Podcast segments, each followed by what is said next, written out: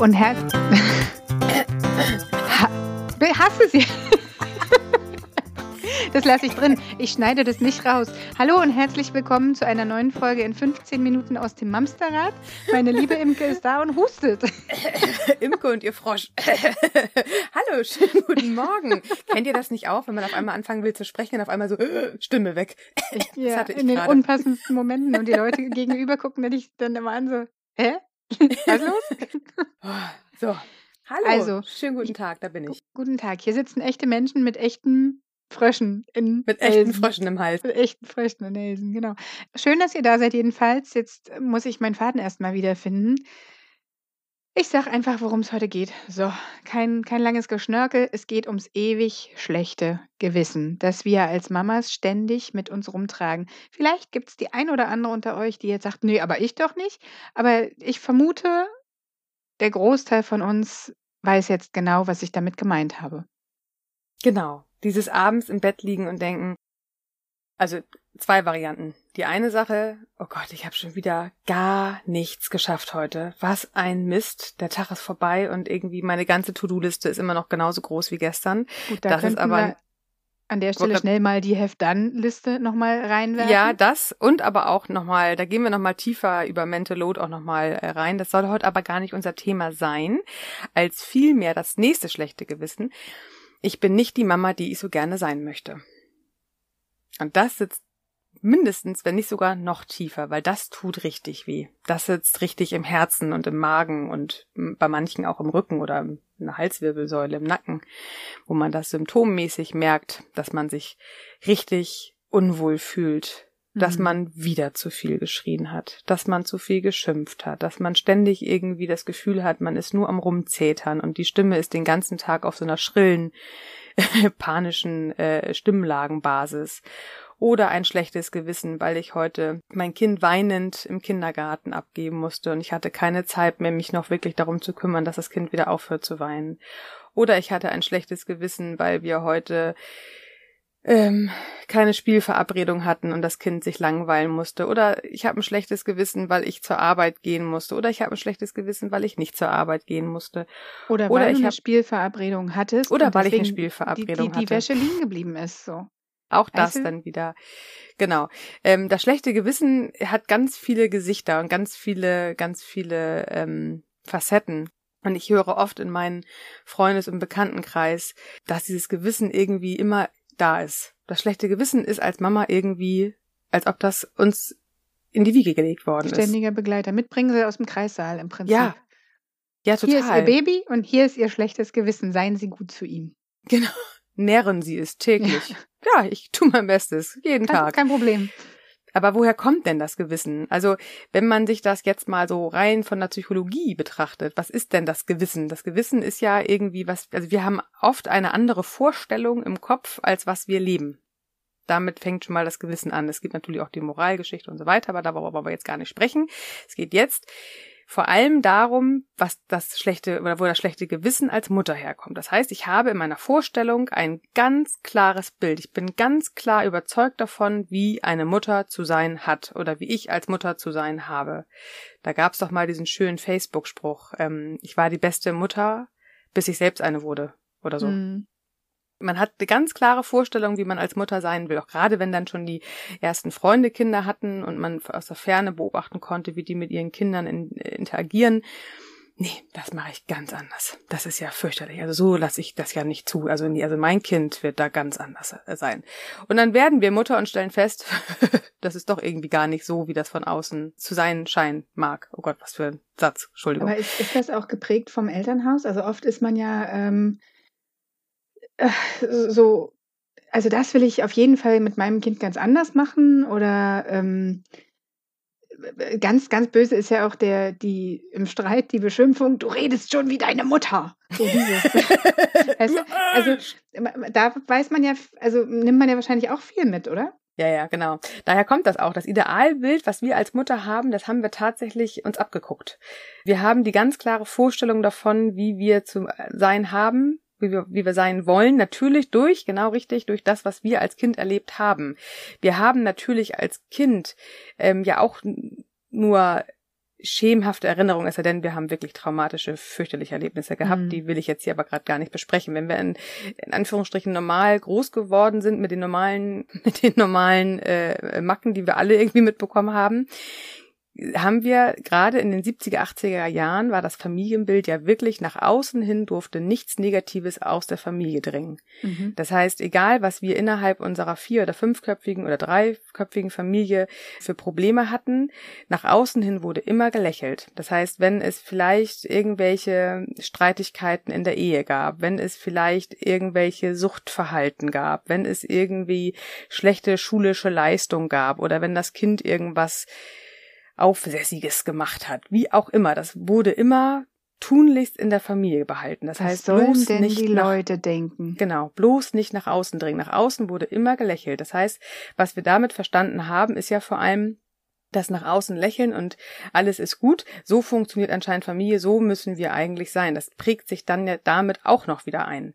Dann war natürlich das klassische Familienbild jetzt mal unabhängig von dem, was in der Familie zu sein oder zu bleiben hat, Unsere Mütter haben allermeistens keinen wirklichen Job gehabt die ersten Jahre. Die meisten waren wirklich auch noch die ersten Kleinkinderjahre zu Hause. Ich weiß nicht, wie das, oder ich weiß, äh, wie das bei euch war. Du bist im Osten groß geworden, Judith, ich im Westen. Also wir sind mit drei erst in den Kindergarten gekommen. Die im ostdeutschen Bereich haben es tatsächlich eher hingekriegt, ja, dass ja, die ja, meisten das war selbstverständlich. genau, genau, genau. Krippenplätze gab es ähm, sogar schon früher auch, aber spätestens ab dem ersten Jahr. Ähm, ich war da ein totaler Exot. Meine Mama ist mit mir zweieinhalb Jahre zu Hause geblieben, aber das war eine Seltenheit damals. Also die meisten ja, Kinder genau. waren wirklich in der Kinderkrippe und dann ab drei im Kindergarten, also Betreuung genau. irgendwie das ging natürlich auch nur, weil das Bild, also gerade von der, von der, oder anders gesagt, das ist jetzt sehr politisch. Dadurch, dass damals die Grenzen hochgezogen worden sind und das war halt in Ostdeutschland, so habe ich zumindest in vielen schlauen Büchern gelesen, war die Familienpolitik halt so, dass es hieß, dass beide auf Augenhöhe sind oder beziehungsweise gleichwertig arbeiten können, weil sie auch genau. diese Manpower brauchten. Und der Westen hat sich gezielt dagegen ausgesprochen, weil sie es genau anders machen wollten, als es in Ostdeutschland passiert. Und so wurde dann halt da die Familienpolitik ein Stück weit begründet geführt, dass äh, es nicht schick war, wenn die Frau gearbeitet hat. Es war eigentlich, sollte die Frau am besten in den ersten Kinderjahren, meistens bis zur Pubertät, genau, den mhm. Haushalt schmeißen, die Kinder betreuen, versorgen, dem Mann abends sein Essen machen, äh, Oh, da gab's schöne mal, Bild mit dem Puschen. Da gab's mal, Fuß genau setzen. sowas gab's. Welche, welche Voraussetzungen man als Frau erfüllen musste in den, weiß ich gar nicht, schieß mich tot, ja, 60er Jahren, Jahren, 50er ja, ja. Man, man, sie knüpfte da sich ein, ein Schleifchen adrett ins Haar und solche Geschichten. ja, ähm, stimmt. Ganz abgefahren. Aber das war ja noch vor unserer Zeit. Unsere ja, Eltern sind ja in der Zeit tatsächlich geboren. Also auch die haben ja ihre Geschichte. Mhm. Auch die haben ihre Prägung. Selbstverständlich, aber unsere Eltern, 70er, 80er Jahre Eltern geworden, haben das trotzdem noch sehr gehabt. Ich meine, bis Ende der 70er Jahre musste die Ehefrau sich äh, das unterschreiben lassen, wenn sie arbeiten durfte von ihrem Mann. Also das mal eben zum Frauenbild in unserer Gesellschaft bis noch vor knapp 40 Jahren. Das hat sich einfach ja grundlegend verändert. Aber aus dieser ja, Welt sind wir halt erst mal rausstrampeln, ne? Ja, ey, es braucht halt auch wieder die nächsten Generationen, bis das ist. Wir sind ja auch gerade wieder in so einer Umbruchgeneration. Also mhm. unsere Kinder werden auch ganz anders auf uns später blicken. Aber auch das ist gerade noch eine andere Geschichte. Was aus der Zeit halt wirklich noch so hängen geblieben ist, dass wir Frauen äh, in diese Care-Arbeit reingeboren werden. Das Mama gehen. Mutterliebe ist angeboren. Die Care-Arbeit, du meinst jetzt nicht die Besenarbeit? Das ist, glaube ich, aber auch die Care-Arbeit. aber ich meine die englische Care-Arbeit. ich care mal vor meiner Tür. Ja. Äh, nee, also das war wirklich das, das Mutterliebe, die von Geburt an Mutter sein, das ist etwas, was man uns Frauen unterstellt, als ob da so ein, so ein Mama-Gen drinne ist. Aber tatsächlich ist das so nicht. Also das Einzige, was es ist, dass wir uns gerne kümmern, aber kümmern ist menschlich und nicht weiblich. Also das ist einfach ein ganz, finde ich, ein ganz wichtiger Aspekt. Es gibt kein Mama-Gen in uns, was uns dazu verleitet, dass wir super gerne jeden Tag kochen und backen und aufräumen und Wäsche waschen und ne? Und Jetzt uns sind wir schlecht fühlen, wenn wir das nicht tun. Das ist ja genau. auch wieder der Punkt. Also auch wieder ein das ist ja auch gerade bei Instagram irgendwie ganz, ganz viel, ähm, dass man die Frauen liest, die sagen, ey, ich gehe verdammt gerne arbeiten und mein Mann kümmert sich verdammt gerne um das Kind. Aber immer mit dem Zusatz, und ja, ich liebe meine Kinder. Das eine hat ja mit dem anderen überhaupt gar nichts zu tun. Ja, aber genau das ist das grundlegende Denken, was uns heute zu einem schlechten Gewissen Ja, prägt. Genau. Wir haben dieses klassische Familienbild damals erlebt. Wir haben es in allen Familien vorgelebt bekommen. Frauen, die gearbeitet haben, haben nur bis zwölf gearbeitet und um halb eins spätestens ihre Kinder aus der Schule oder aus dem Kindergarten abzuholen. Meine Mutter hat sogar abends gearbeitet. Wenn ich im Bett war, dann ist sie noch ins Büro gefahren und hat da quasi ihren Bürojob zur, zur Schlafenszeit von mir gemacht. Also bloß nicht, bloß nicht mit mir und meinem Bruder kollidieren. Na guck mal, wie Corona. Corona in den 70ern, Ja. genau.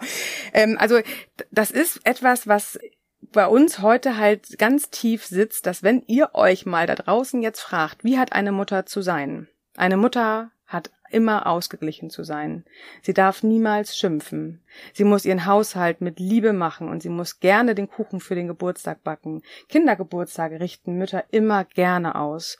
Frauen freuen sich total, wenn sie wieder mit ihren Kindern ganz toll shoppen gehen dürfen. Endlich wieder neue Klamotten. Ach, macht das doch Spaß. Oh, das Haus liebe ich am liebsten, wenn der Boden blitzeblank ist.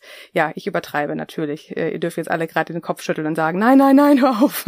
genau, aber so wird uns das gerne von der Gesellschaft suggeriert. Gerade die ältere Generation blickt auf uns runter. Wir jungen Mamas, die jetzt alle arbeiten und uns selbst verwirklichen wollen, wir haben ja nur Flausen im Kopf so ungefähr, weil das unsere Generation Eltern überhaupt nicht kennt. Und tatsächlich wurden die Frauen damals in genau diese Rolle von der Gesellschaft, von der Politik, von allen reingedrängt. Ich glaube, wenn man damals unsere Mütter gefragt hätte, machst du das eigentlich gerne? Ich glaube, sie hätten sich leise getraut zu sagen, nee, ehrlich gesagt nicht. Aber das konnten sie damals nicht. Also hat man uns beigebracht, freundlich lächeln, schick aussehen, dem Mann ein nettes Nest zu machen. Und wir sind komplett verantwortlich für die ganze Familienorganisation. Wir sind verantwortlich, und das ist tatsächlich noch viel, viel tiefer vererbt worden im 19. Jahrhundert haben diverse Pädagogen und Psychoanalytiker und so weiter sich dazu entschlossen, dass die Frauen auch zusätzlich noch für die psychische Gesundheit der Kinder zuständig sind. Das heißt, wenn man irgendwelche Macken hatte, dann geht man heute noch in der Psychoanalyse immer tief in die, was hat die Mutterrolle quasi bei dir damals verposemokelt. Also wir Mütter haben die komplette Verantwortung für alles bekommen. Ist ja super. Bullshit. Ja, das ist total krass. Ich meine, ganz ehrlich, leg, leg das mal als Gewicht auf deine Schultern. Ja, da klappst doch drunter zusammen. Ja. Wir können ja gar nicht anders als ein schlechtes Gewissen haben. Wir können, wir wissen ja oft gar nicht, also egal vor wem ja auch, ne? Gehst du arbeiten, hast du ein schlechtes Gewissen, gehst du nicht arbeiten, hast du ein schlechtes Ja. Gewissen. Hast du geschrien, hast du ein schlechtes Gewissen, hast es in dich reingefressen, hast du auch ein schlechtes Gewissen. Ey, wir können es ja gar nicht recht machen. Und dieses schlechte Gewissen dürfen wir tatsächlich uns öfter mal präsent machen, wo kommt es eigentlich her und was macht das mit uns? Weil dem einzigen, dem ihr ein schlechtes Gewissen gegenüber haben dürft, das seid ihr selbst, nicht im Außen. Wenn ihr was verändern wollt an euch, dann dürft ihr das. Wenn ihr nicht mehr so viel schreien wollt, dann dürft ihr das verändern. Aber ihr müsst nicht, weil andere das von euch erwarten. Und das ist ein ganz großer Unterschied. Und wenn ihr mal geschrien habt oder geschimpft habt oder tagelang wirklich nur noch am Motzen seid, dann ist das okay. Ihr seid keine Maschinen. Ihr seid ja Menschen. Ihr habt ja auch nur Kapazitäten, die begrenzt sind. Oder wie ich in meinem Coaching gerne sage, es gibt nur einen Energiekuchen. Den könnt ihr natürlich aufteilen und portionieren auf verschiedene Bereiche, aber er wird nicht mehr. Er bleibt ein runder Kreis. Da kommt nicht mehr Stücke dazu. Also das schlechte Gewissen hat ganz viel damit zu tun, was glaube ich, wie eine Mutter zu sein hat. Und dann kann man sich mal die Frage stellen, Idealbild versus Realität. Natürlich möchten wir nicht unsere Kinder anschreien, das steht da ganz außer Frage. Aber es ist manchmal einfach nur menschlich, dass wir explodieren, weil auch wir irgendwann kaputt sind. Und wenn wir nicht eher in die Selbstfürsorge gegangen sind, ne, was Judith und ich ja immer wieder predigen, dann passiert sowas tatsächlich einfach mal. Aber deswegen hilft uns ein schlechtes Gewissen leider überhaupt nicht weiter. Sondern vielleicht die Erkenntnis, dass ich morgen die Chance habe, es anders zu machen? Ja, oder mich einfach auch zu hinterfragen. Und dann kommen wir natürlich wieder auf Themen von Selbstfürsorge, von Mental Load. Ne? Was kann ich in meinem Leben verändern, damit ich halt nicht so eine dünne Zündschnur hab, dass ich nicht halt ständig motzen muss und meckern muss und schreien muss und dass Mhm. ich vielleicht auch tatsächlich mich auch weiter nochmal hinterfrage, warum glaube ich eigentlich, dass ich jetzt den Haushalt ständig alleine führen muss? Warum ist das klassische Rollenbild bei uns immer noch, dass ich hier alles an Care-Arbeit mache und mein Mann geht arbeiten und kommt abends nach Hause. Und ich arbeite zusätzlich vielleicht auch noch eine Dreiviertelstelle. Das ist ja alles viel zu viel. Also überlegt euch mal wirklich, Idealbild versus Realität und auch Idealbild, was aus eurer Kindheit her entstanden ist, wo die Frauen ja tatsächlich nicht wirklich groß gearbeitet haben. Nicht so wie wir heute in vielen Dingen oder Hm. in, in vielen Berufen, dass wir da ordentlich was zu tun haben. Ein Frosch kommt gerade wieder. Ja, der will dir sagen, ist Feierabend für heute. Also, ihr Lieben da draußen, Idealbild versus Realität und seid nicht so streng mit euch. Und wenn es was zum Verändern gibt, dann dürft ihr das einzeln anpacken, aber nur weil ihr deswegen genervt seid und nicht weil euer Umfeld das von euch erwartet. Ist gut. Sehr schön. Ich nutze die Gelegenheit auch nochmal, kurz zwei Worte loszuwerden. Und zwar zum einen, wie immer, ein Dankeschön für eure Unterstützung, vor allem bei PayPal. Wir freuen uns riesig über jeden Kaffee, der da. Ja! Also ich inzwischen Tee, aber Imke Kaffee. Koffeinfreier Kaffee. Genau. Nein, toll, wirklich, danke. Ähm, wenn ihr nicht wisst, was damit gemeint ist, wir haben auf unserer Seite eine Möglichkeit eingerichtet, uns zu einem Kaffee einzuladen, wenn euch gefällt, was ihr hört oder wenn es euch schon mal geholfen habt. Und da schaut ihr einfach am besten bei mamsterrad.de mal nach. Ansonsten kennt ihr unser Instagram-Profil, ihr kennt unsere Facebook-Seite, unsere Facebook-Gruppe. Und eine E-Mail haben wir auch noch. Hello at, hello, hallo at, hallo at mamsterrad.de. Wir freuen uns über Post von euch. Und jetzt kommt gut durch die Woche. Genau. Und passt auf euch auf. Bis dahin, ganz liebe Grüße. Tschüss. Tschüss.